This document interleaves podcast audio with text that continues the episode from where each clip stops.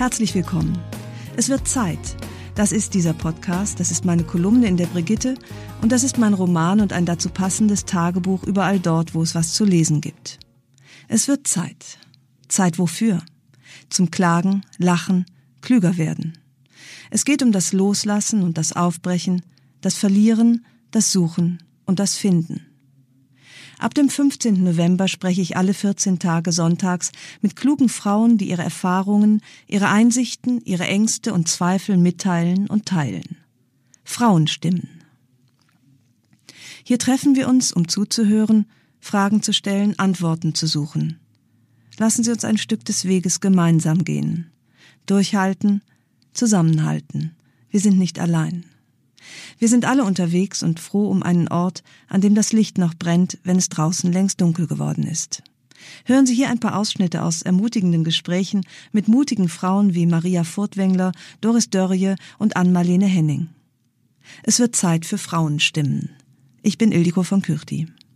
Ich hatte darunter gelitten, dass man sagt, ja, die ist so arrogant oder das, also so mhm. kalt, ja. kühle Blond. Das ja, war's. Nein, ja. gar nicht arrogant war gar nicht das Thema, sondern die kühle Blonde. Äh, und habe immer gedacht, aber wie, wie kann jemand? Und irgendjemand dachte, sagte dann zu mir, ich ist ein eisgekühlter Vulkan. Dachte ich, ja, ja, das kommt der Sache schon näher. Aber was ich damit sagen will, war dieses Gefühl, ja, in mir brodelt zu viel und wieso kann man immer noch sagen kühl? Und irgendwann habe ich aufgehört, mich dagegen zu wehren, sondern gedacht, gut, wenn du das in mir sehen willst, sei es drum. Das wird mich aber nicht daran hindern, bestimmte Dinge, wie du sagtest, zu versuchen, in die Hand zu nehmen, mhm. zu bewegen oder zu mhm. fordern. Mhm. Also ich habe mich eher darin äh, damit abgefunden, dass die dass viele Leute vielleicht ein bestimmtes Bild von mir haben und ich habe überhaupt kein, ich habe gar keine Lust mehr, nur den Furz einer Energie darin zu verwenden, anders gesehen zu ja. werden, als ich gesehen werde. Frauen sind immer erregt, sogar wenn Affen kopulieren. Also die Frauen können eigentlich immer. Die, ihre Vagina reagiert auf alles Mögliche und wird feucht.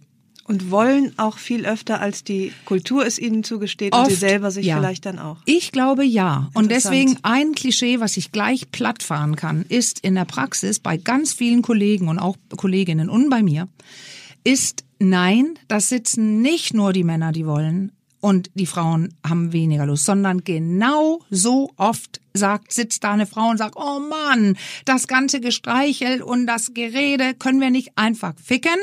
Man muss sich schon darüber klar sein, dass wenn man versucht, ernsthaft über sich zu schreiben und sein Leben und das, so wie ich das unterrichte, eben ohne das zu bewerten, sondern auch so konkret wie möglich und so detailreich wie möglich, dass man da dann auch natürlich sich mit den Schmerzen konfrontiert und mit all dem, was man auch verloren hat, was traurig ist, was schmerzhaft ist, was ungelöst ist. All diese Dinge tauchen dann auch auf, na klar.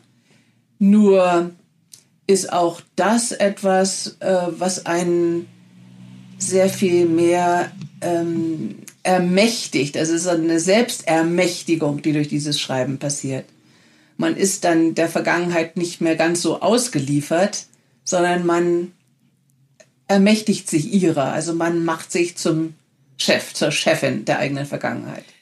Liebe Doris, hier ist Uwe. Welcher Kerl hatte in deinem Leben die geilste Unterhose an? Na, da muss ich natürlich sagen, der Uwe. Der Uwe in dem Film, auf dieser Unterhose habe ich rumgehackt ohne Ende, denn äh, es gab so eine Unterhose nicht. Und die wurde dann gemalt, die wurde hergestellt. Ich wollte unbedingt so eine bekloppte Leopardenunterhose für ihn in Männer. Die gab es nicht. Sie haben die Nein. für ihn erfunden und machen lassen? Ja, die hat der Kostümbildner handgemalt. Ach. Das weiß Uwe vielleicht schon gar nicht mehr. Oder ich weiß gar nicht, ob er es überhaupt wusste, dass die extra hergestellt worden war. Sowas gab's nicht, sowas Blödes.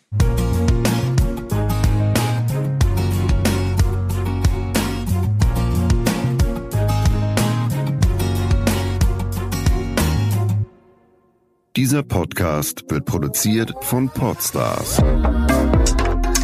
bei OMR.